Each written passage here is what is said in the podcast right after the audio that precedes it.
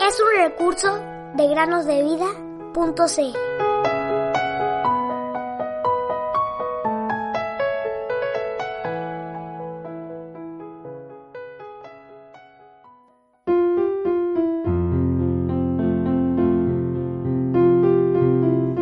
Es pues la fe la certeza de lo que se espera, la convicción de lo que no se ve. Hebreos 11.1 Hola queridos niños, muy buenos días, bienvenidos al podcast Cada día con Cristo a meditar con nosotros. Al abuelo de Javier le gustaba buscar historias simples para explicarle a sus nietos de manera práctica distintas cosas de la palabra de Dios. Un día los acercó y les mostró un par de imanes. ¿Saben niños qué son los imanes? Un imán es un objeto hecho de cierto material que crea un campo magnético. Atrae objetos ferrosos, como hierro, acero, níquel y cobalto. Si el objeto tiene suficiente fuerza magnética para atraer a otros objetos, entonces se le conoce como imán. Algunos son muy poderosos y pueden arrastrar metales muy pesados, incluso varios. Javier y su hermana se interesaron mucho cuando su abuelo les mostró lo que tenía, y él les propuso hacer un experimento. Bueno, tal vez lo pueden hacer también ustedes en sus casas. El abuelo colocó unos alfileres con algunos fósforos o cerillos, todos juntos esparcidos sobre la mesa.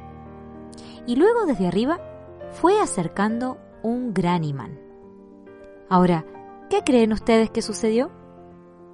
Bueno, sabrán entonces que de acuerdo a lo que expliqué anteriormente, al acercar el imán, inmediatamente las alfileres comenzaron a ser atraídas hasta pegarse definitivamente en el imán. Pero, ¿qué sucedió con los cerillos o los fósforos? Bueno, queridos niños, bien podrán imaginarse que ninguno de ellos ni siquiera se movió. ¿Y por qué habrá sido?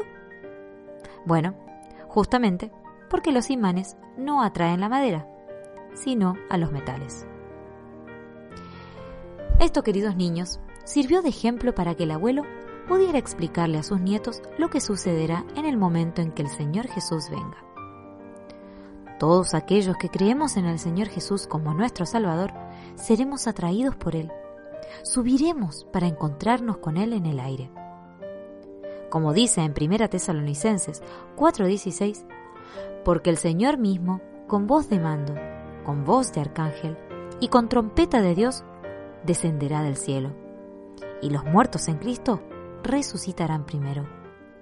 Luego nosotros, los que vivimos, los que hayamos quedado, seremos arrebatados juntamente con ellos en las nubes para recibir al Señor en el aire. Y así estaremos siempre con el Señor. ¿Y tú? ¿Esperas al Señor Jesucristo? ¿Eres como los cerillos o como las alfileres del experimento? No esperes más tiempo. El momento es hoy, porque cuando Él venga, todos aquellos que lo aceptaron como su Salvador se irán con Él, pero no así los que lo rechazan. El Señor no se tarda en cumplir su promesa, según algunos entienden la tardanza, sino que es paciente para con vosotros, no queriendo que nadie perezca, sino que todos vengan al arrepentimiento. Segunda de Pedro 3:9. Afirmad vuestros corazones, porque la venida del Señor se acerca. Santiago 5:8. Fija